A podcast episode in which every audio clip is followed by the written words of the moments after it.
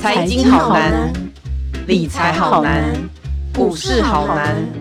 不难，你想知道的全都在白话财经。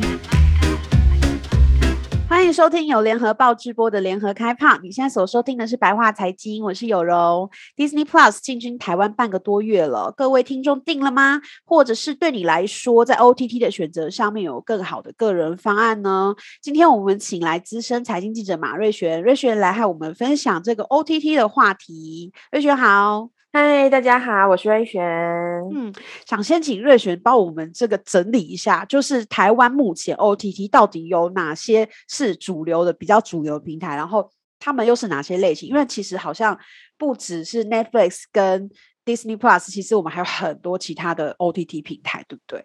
对，没错。哦，我现在讲一下哦，像嗯、呃，大家可能在。呃，比较耳熟能详就是 Netflix 或者是 Disney Plus，但其实我们一般的生活中啊，也有很多本土自己的 OTT，比如说像是台湾大哥大的 MyVideo，或者是远传电信的 Friday 影音，这些都是我们自己本土，就是自己土生土长长出来的这个 OTT 的平台。那所以就是呃，我相信有一些就是呃，可能跟这两个电信公司有合约的用户们，可能就曾经有听过说他。他们想要推动这样子的 OTT 的服务，嗯、所以也 maybe 有一些人可能就跟着他们的电信服务就一起订阅了这样子的影音服务，这是比较我们本土部分。那还有另外就是大家可能比较知道是国际的部分哦，像什么 Disney Plus 就最近刚进来，大家一定看到这个 Disney Plus 就是很强烈的在台湾打很多的广告，然后大家也彼此口耳相传说、嗯、啊 Disney Plus 要进来啦什么的，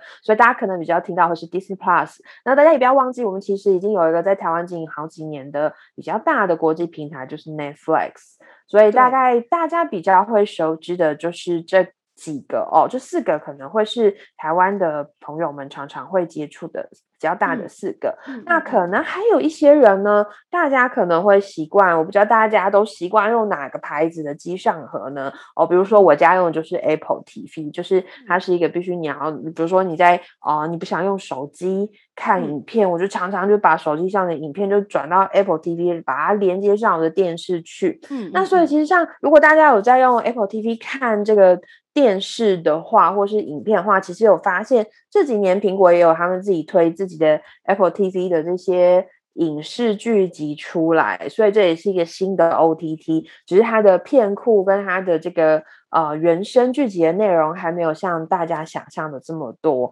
那除此之外，大家肯定也很常使用 YouTube 哦。就是 YouTube 上面，其实你如果大家发现最近很常，就会 YouTube 会问你说：“哎，你你们要不要试阅我们的试订阅我们的 YouTube Premium？” 就是你可以就是。不需要再经过那个十五秒的广告，大家一定常常看影片看到一半，就那边广告来广告去也很烦。所以其实 YouTube YouTube 这个 Premium 的家庭方案其实也是一个比较新的 OTT 的方案。那这些因为其实像像刚才讲的就有分，比如说像是电信公司经营的嘛，然后也有像是就是呃，比如说像纯的，就是 Net Netflix 它就是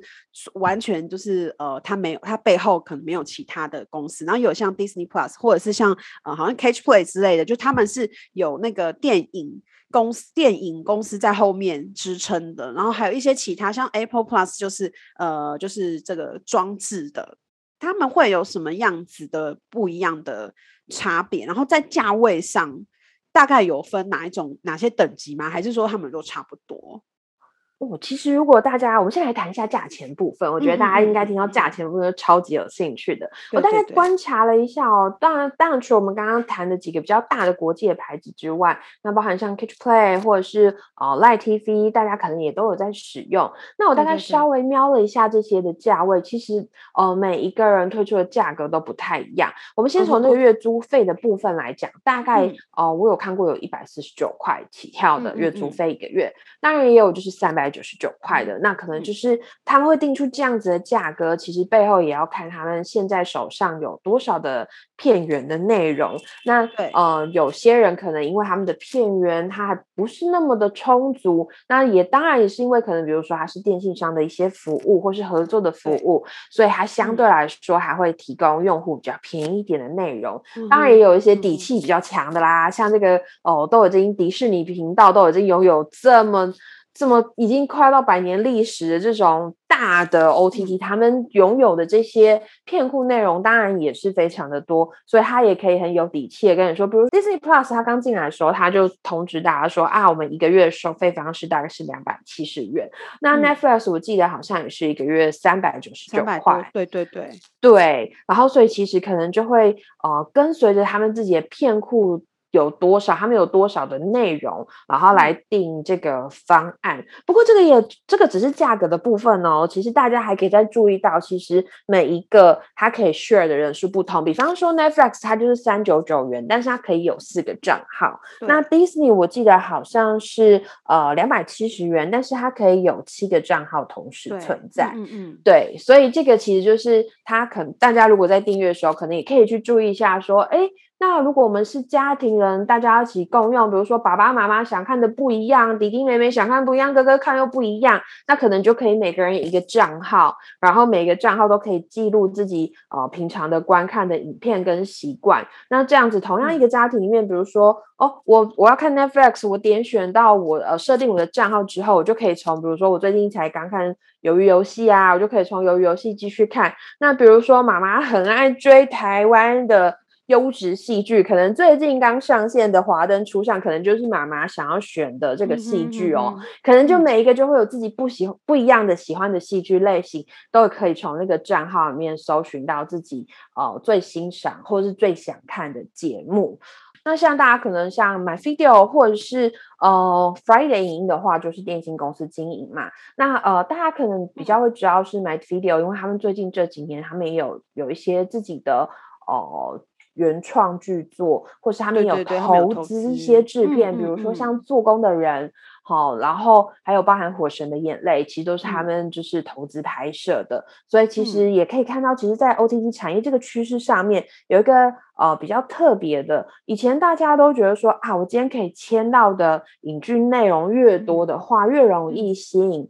各种的消费者来到我的平台上观赏。嗯那可是我觉得最近这最新的这几年哦，有一个特别的趋势，就是越来越多的 OTT，不管今天是 Netflix，不管是 Disney Plus，或甚至是 MyVideo，他们都开始越来越强调说，哎，他们自己有开始一些制片或是原创的内容推出市场。然后比如说像最红的《鱿鱼游戏》，或是甚至更早 Netflix，它就是用纸牌屋起家的嘛，对对对，所以就其实他们都很强调就是这些原生的作品。我觉得可以有个东西来比对，反而是。呃，去年就是在台湾取消了这个代理权的爱奇艺，我觉得过这几年哦，一直在观察爱奇艺。其实最早的时候，他拍了很多的大剧，所以吸引好多人，台湾好多好多的民众都会想要去买爱奇艺的服务。那我们先呃，不论说他今天是不是在台湾，就是没有可能代理商没有什么，但我觉得这几年我在观察爱奇艺的片的时候，他比较多的时候还是会跟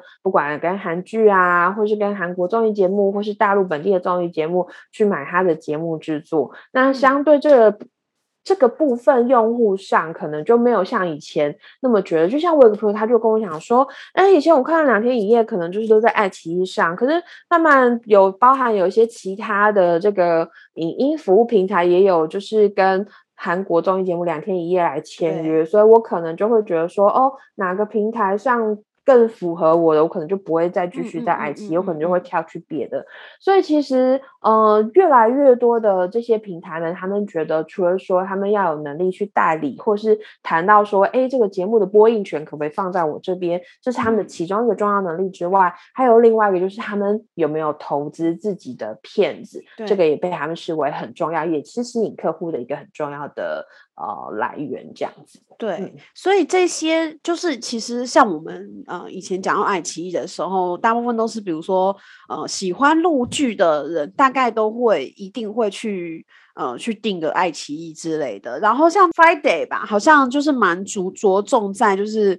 呃韩国的综艺啊什么的投资，就是他们会买一些版权。然后 KK KKTV 就是比较着重于他们一直以来那种深耕日剧跟就是呃。动漫啊这一类的，你你觉得在像是像 Netflix 他们的他们也有这样子的重心嘛？然后就各个不同的影音平台，他们就是对于这种重心的这个拿捏，大概现在的分布是什么？嗯，其实比较呃，我们可以说比较地区性或是本土的品牌，嗯、像我们提到像呃 KKTV 啊，嗯嗯或者是说 Light TV，其实大家或是像我们自己的 Friday 影音，其实大家可以看得出来，它就会按照比如说台湾人的偏好，比如说我们就很喜欢看韩国的剧，哦、或者是日剧，嗯、或是韩国综艺节目，他们在。呃，购买这些节目的时候，就会比较侧重于本土的民众他们喜欢什么。那可是我们在看国际平台的时候，他们看法又不太一样哦。我觉得可以用 Netflix 跟 Disney Plus 这两个比较大的国际型的 OTT 来观察，因为我们可以发现说，他们除了自己本身原生的一些呃西洋的概念的创作，或者是我们所谓的美剧。这样子创作之外，除了有这些之外，其实有更多的是在呃，他们像今年两个公司都一直分别加重资源在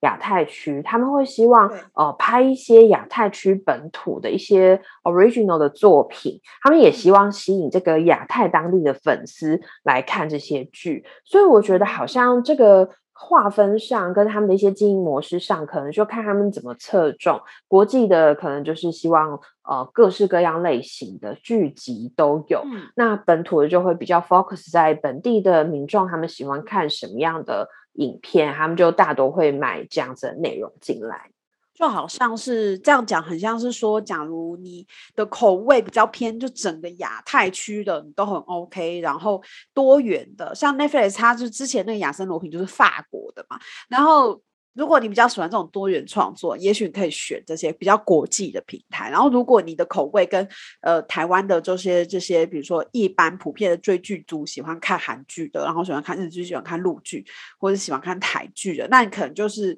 呃，选择比较就是台湾原生的呃 OTT 平台，可能就比较够了，对不对？如果我们可以这样简单的划分，对不对？对对，其实是可以这样子考量。嗯、是是是。那我我再想问一下，因为其实我最近有看到一个文章哦，一篇文章，它是讲说，就是那那个 Disney Plus 进来之后会进来台湾，它进它好像这两天也进香港了嘛？那对，会说他说他会成为就是 Netflix 在亚洲最大的竞。这个是是真的吗？因为在我心里面，Disney Plus 它有它的可能有它的局限性吧，就是说它只能用比如说他们自己版权东西。可是 Netflix 好像比如说所有发行公司，它除了迪士尼可能就不太卖它了之外，其他的它好像基本上也都还可以，还可以去接触，是不是？到底是这个我我这样想象是对吗？还是说就 Disney Plus 真的是有可能比 Netflix 还要强？我觉得在 OTT 平台上，我觉得有一句话，应该是每个平台的制胜关键，就是内容为王。就是当你所拥有的内容是越多的时候，你越可以吸引到各式各样的消费者。那 Disney Plus 它其实是在二零一九年的时候，他们就考虑，因为呃，我们可以来谈一下，因为像呃 Disney，大家最熟知的可能就是迪士尼乐园。那开始对哦，其实除了迪士尼，其实迪士尼乐园也是当初最早大家的这个米老鼠的卡通，然后慢慢衍生出来，还有乐园，然后等等越做越大的一个这么大的迪士尼王国。嗯、可是大家可以要想到的一个可以去想的一个东西是，因为我们大家都知道迪士尼频道，那其实在国外的地方，其实哦，我们台湾可能在订第四台的时候，就是一包告诉你说啊，一个月这个四百七五百六的这个。月费就是你的第四第四台，那第四台就是包含所有的频道都在里面，它也没有跟你划分。但其实，在美国，他们是不太一样的哦，他们就是呃，有点像我们的 OTT，就是比如说，哎，今天我家这个电视哦，我可能想要订迪士尼频道，然后我可能想订那个 Discover Discovery，就是可能会不同的这些频道商。啊、呃，比如说十个频道商，我只要订两个就好。他们其实是可以用这样子的方式来做订阅的。那、嗯、这个订阅制的方式呢，其实后来因为大家也知道，慢慢的 OTT 起来了，那频道以前订阅的方式可能不再被。大众所喜爱，大家就觉得我网络上就可以看了，嗯、我干嘛还要订阅你这么贵的频道？啊、那也是因为当年迪士尼发现说，哎、啊，有这个网络看片的趋势，所以他们才决定说，不行，我们之后一定要推出 Disney Plus。也因此，其实他们以前 Disney 的影片是授权给 Netflix 播映的，是等到那个 Disney 的整个呃授权那个契约的期间已经。原就是已经完成了，已经到期之后，把这些版权收回来之后，他们才开了这个 Disney Plus 嘛。那在开之前，他们其实有跟这个投资人哈，还有一些消费者做过一些报告。他们其实就有讲说，Disney 他们其实最主打一个观念就是说，我们 Disney Plus 呢，现在它其实涵盖的内容层面很广，大家可能。第一眼想到 Disney Plus，可能就想到可爱的卡通们，米老鼠、对对对米，就是很米妮啊等等之类。对对对。但是不止，因为包含上漫威也是他们的，然后他们现在也买了 Star。大家可能听到 Star 觉得这什么？其实就是大家第四台里面的卫视，这整个卫视的 Star 系列都是他们的，嗯嗯嗯嗯嗯，所以他们主打一个就是很强，就是他说我的影片内容零到九十九岁都可以看。也就是它光是靠这个影片的内容，它可以吸引到的课程就是非常大的。那如果我们再来看 Netflix 的话，其实你大概可以发现它的剧集可能都会需要是一定岁数以上，或是呃某一些的族群才会特别喜爱看的影片。嗯、所以其实 Netflix 也有尽量想要办想办法来开始慢慢扩展这整个的课程。但我其实大概有研究一下，因为我那天找了呃两张地图，这两张地图呢，一张是 Netflix 在全球的布局，一张是 Disney 在全球的布局。那可以很显然可以发发现哦，Netflix 其实在过去几年中，真的是很积极来拓展它的呃整个的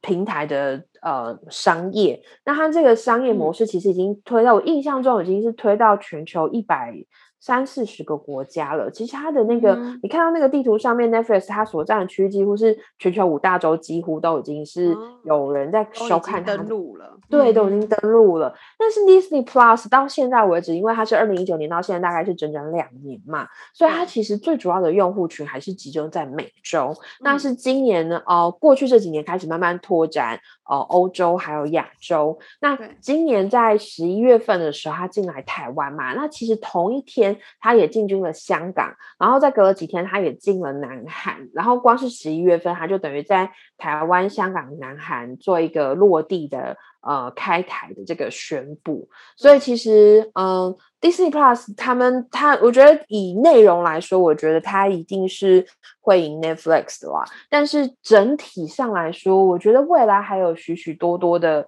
可能性就是包含，比如说像现在 Netflix 都已经在全球这么多地方都已经有它的收视群状了，Disney 它到底可以有多快的速度，然后可以来追上 Netflix，这个我们都只能再慢慢观察。但我觉得很明显就是内容为王，而且能不能抓到你的用户喜欢的内容，能不能精准的推播内容给你的用户们，嗯、我觉得这应该就是未来大家会对这两个比较大的国际性的 OTT 平台业者的观察。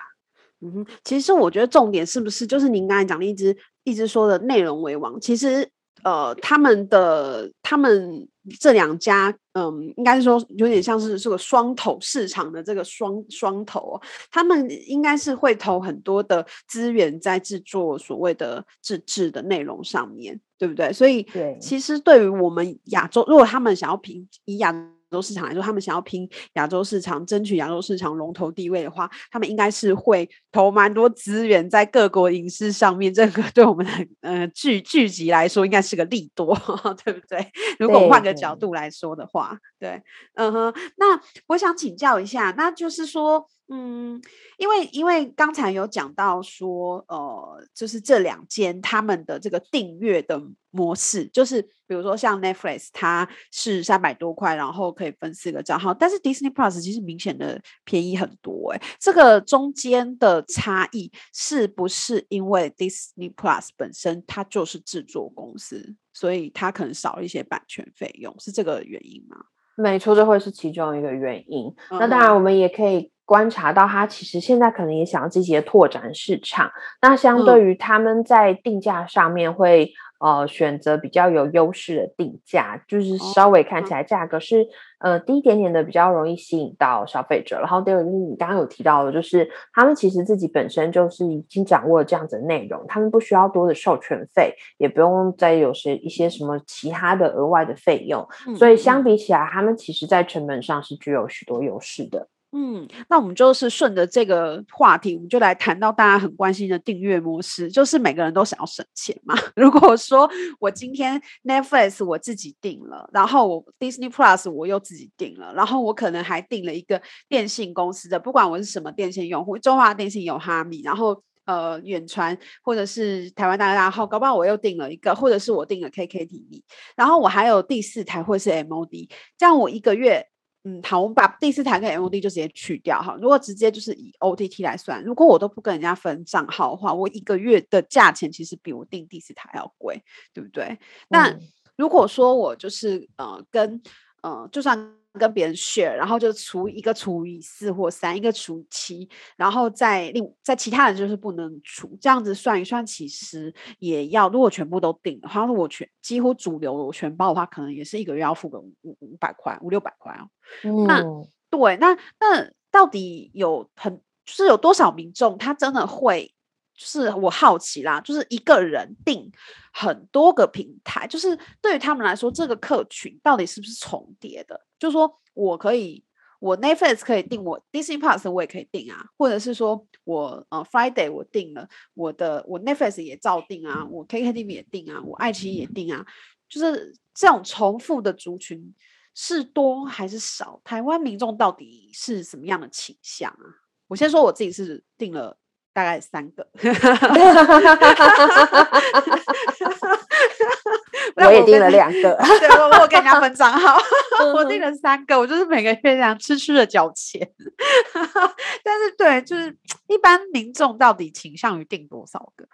你认为？哦我我可以来引用一个，就是之前那个台湾大总经理林之诚啊，他曾经有。讲过，他是先用美国，就是美国现在每个家户他们平均订阅的数量是三点七个 OTT 平台，这么多，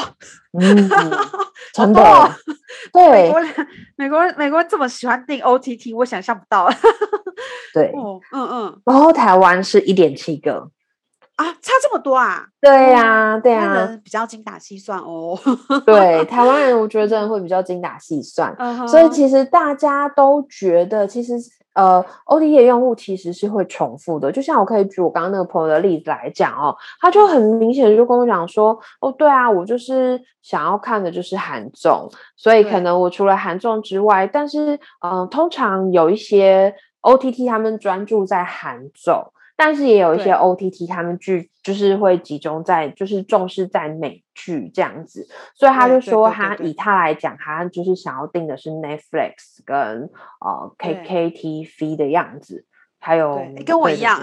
对对，我也是定这两个，但是我是想要看日剧跟就 Netflix 的话，对我来说是一个好好像都有。就是我，我都要看那种比较热门、有话题的。然后 Netflix 好像 很容易引起话题，所以我如果订个 Netflix，我就不会退流行。然后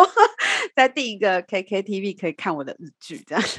对呀、啊，对对对。对，就所以他们会依照自己的喜好度，然后来订阅自己想要的。嗯、所以其实真的很多的用户其实是会重复的啦。哦，所以其实这个就是虽然说台湾跟美国有一点点差距，目前其实诶其实差也差不少，差了两个频道，整整两个频道，或者三点七跟一点七。对。所以我们的市场还非常有空间可以发展。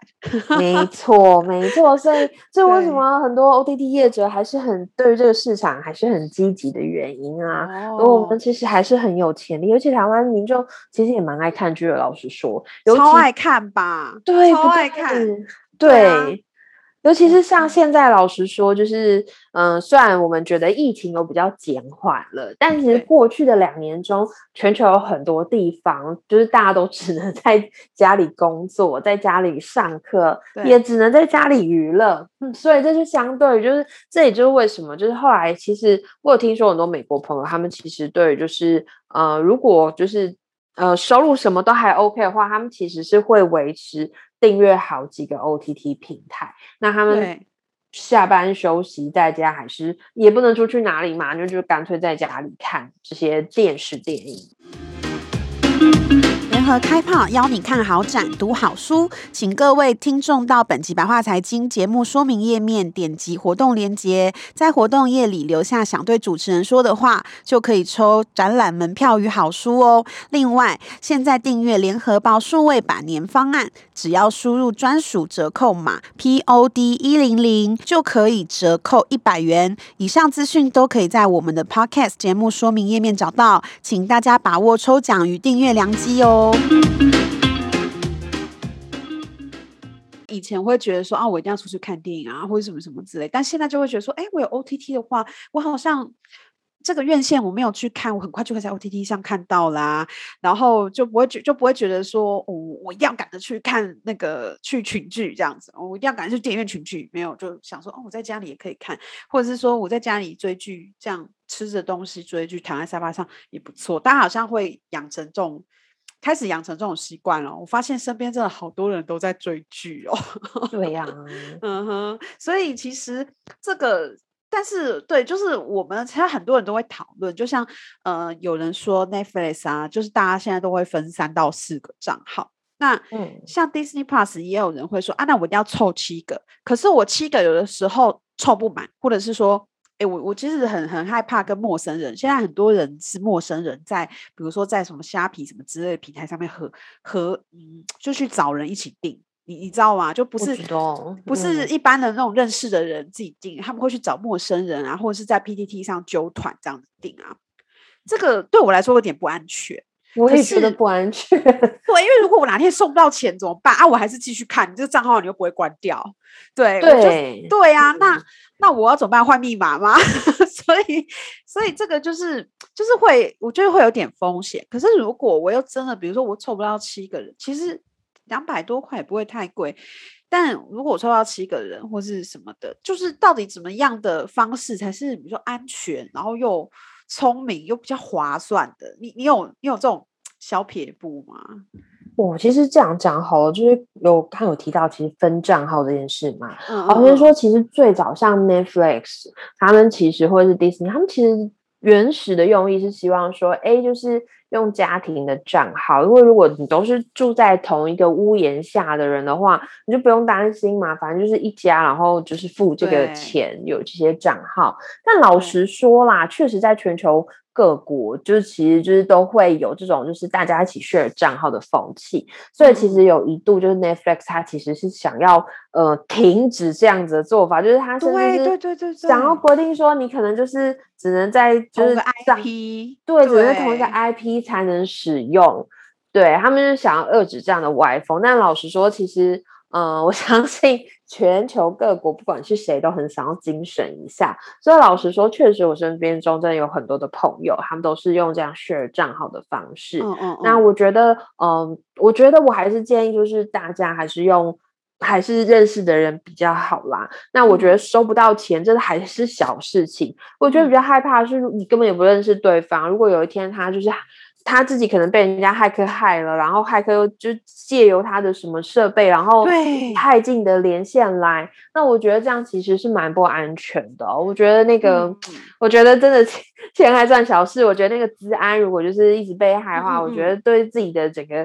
自己的设备啊、资讯安全啊、家人资讯安全，我觉得都不是那么的好。所以原则上，真的想分，我真的是很想很想建议大家，就是尽量找认识的人，然后大家可以一起讨论看看 share 的状况这样子。对，那我真的是不太建议跟不认识的人分。对，嗯、对啊，那我、嗯、对。听说不是也有人会那个跳跳族吗？对，对对就是我们的我们长官秀明哥，说出来是谁谁提议的？他跟我说，他昨天知道我们要就是录这个题目啊，他就跟我讲说，那可以换跳，可以用跳跳族吧，但他自己没有跳哦，他是我要爆料他是 Netflix 的忠实用户，然后 他但是他建议说，哎，可不可以就是。是我这个月，或是我这两个月，我就是看一家，然后我把这一家就最近，比如说最近，呃，华灯初上茶金，然后什么都在 Netflix 有播，然后我就全部都看 Netflix。我看这个这两个月我就狂看 Netflix 的剧，然后下两个月呢，我就去。订 Disney Plus 把漫威全部看一遍，哦，把什么鹰眼什么影集全部看一遍，然后看完之后，我再下一个月我再改订，比如说 KKTV，我再把日剧看完这一季的日剧哦，看看看，然后 下之后再换，就我大概一年这样子可以轮个呃轮个六家 OTT，就如果两个月两个月这样换一次的话，他他他的意思是说，这样我就不用一个月就要付全部的的的月租，就是所谓的月费。那我就可以，就是每每一个月我都是付不同的，我这样子整年加起来，搞不好比我一年呃一次直接订两三个平台就还要省，就是，但是这个方法是不是有点麻烦？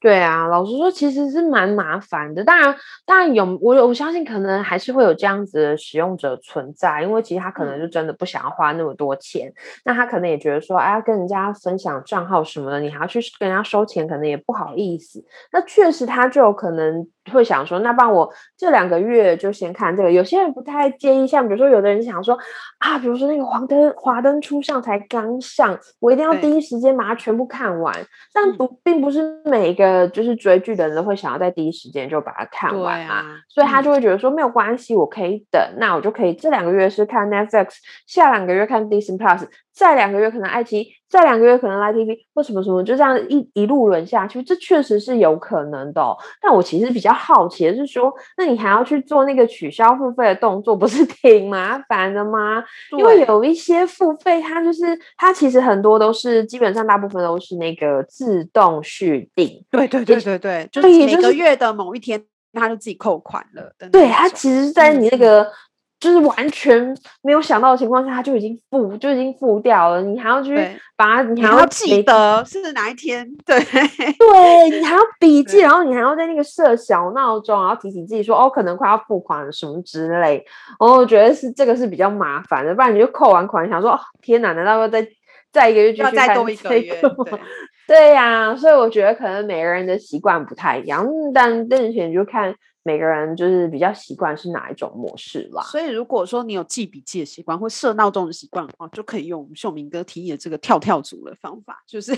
这个月跳这个，这个月跳那个。因为秀明哥的理论是说，他说这些 OTT 平台很奇怪，像比如说你定，如果说我们以那个店。呃，电信公司经营的来说好了，电信公司经营的，就我所知啊，因为我是中华电信的用户，所以我就比较容易改哈米 TV 为呃为例，就说哈米 TV 它好像我订一个月一个月跟半年跟十二呃十二个月或二十四个月，我其实价格是有差距的，就是它会打点折，对不对？可是像这些国际的 OTT 啊，它是都不打折，就是它就是每一个月都给你算一样的钱，